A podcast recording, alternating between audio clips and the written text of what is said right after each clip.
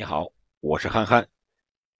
亚洲区十二强赛 B 组第三轮，中国对阵越南的比赛于今天凌晨一点在阿联酋的沙加体育场打响。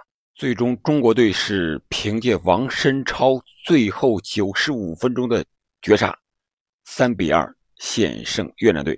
具体我们来看一看本场比赛的首发阵容，李铁。进行了一定的调整，但是幅度不是很大。门将依然是严俊凌，后卫线是四个后卫：王申超、蒋光太、张林鹏和王刚。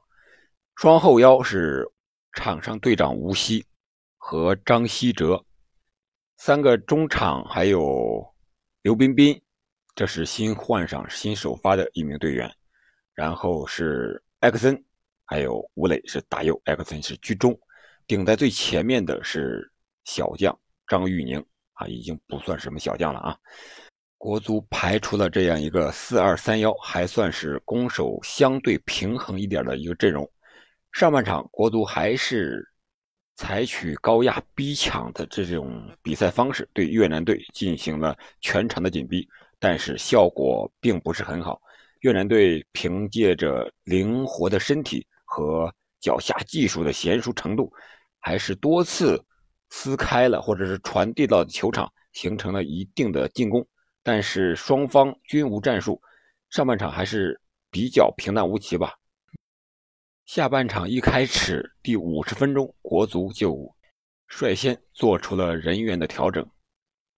就在替补人员郝俊敏、阿兰、韦世豪准备登场的时候，国足取得进球了。是后卫张琳芃在后场大脚长传，中间埃克森头球过渡，张玉宁紧接着一个头球接力顶给了右路插上的吴磊，吴磊形成单刀之势突入禁区射门，被门将挡出，跟进的张玉宁一脚补射，一比零。国足再接再厉，第七十四分钟，王申超在左路突破之后回扣右脚传中，吴磊。一个反越位插入禁区，头球将球顶进了守门员的右下角，国足二比零领先。但是领先之后，我觉得是国足的防守可能是体力跟不上了，或者说是战术上稍显保守，让越南队加强进攻，一直压着中国队打。这期间，王刚两次受伤，最后无法坚持，于大宝替补出场。持中国替补进球功臣张玉宁出场，这样国足的进攻线上的单箭头就变成了吴磊。在锋线上，国足就没有了身体优势，想利用速度，特别是吴磊的速度来继续冲击越南队的防线。但是刚才说了，国足体力下降，防守上让越南的调兵遣将得到了回报，他们连入两球。将比分扳平。先是越南队的胡进才替补登场，在禁区之内凌空抽射，啊，打了一个措手不及。接着是阮金玲推射破门，啊，越南是连扳两城，二比二。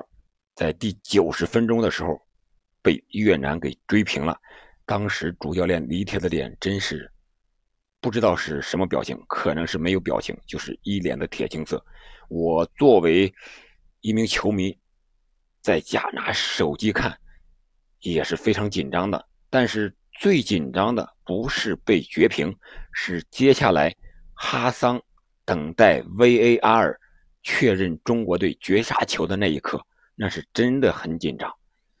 那是本场比赛最紧张的时刻。上半场可能就是一些叹息，因为中国队总是失误。下半场二比零领先之后，有了一丝丝的高兴，但是紧接着被越南队给逼平了，这种心态无法理解，可能还在感叹国足的无奈与不争。但是比赛，中国队小伙子们没有放弃。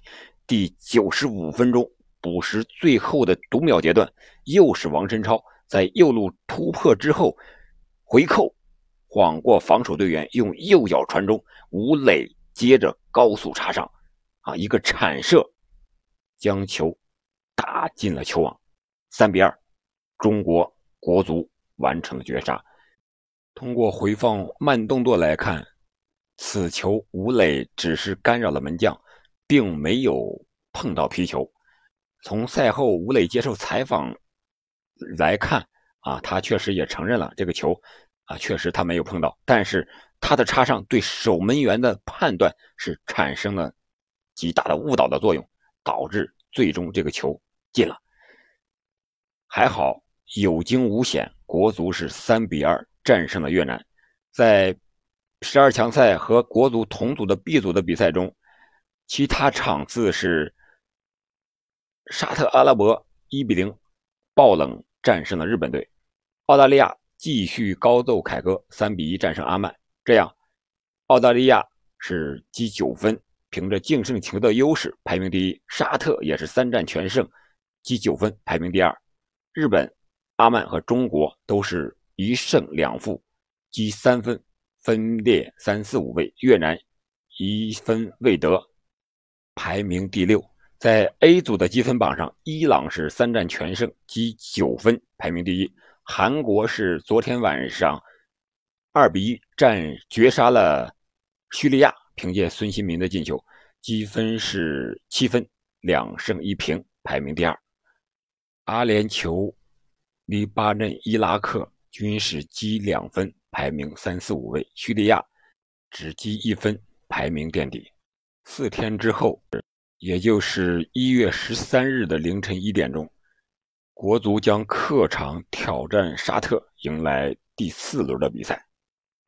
希望国足的小伙子们能够借助战胜越南这场比赛的运气或者说士气啊也好吧，希望国足能够再接再厉。再次拿下三分。从目前来看，沙特还是非常强的，毕竟他们是三战全胜，而且赢了日本队。希望下一场比赛不要让我们这些普通球迷们再看着那么揪心、那么紧张了。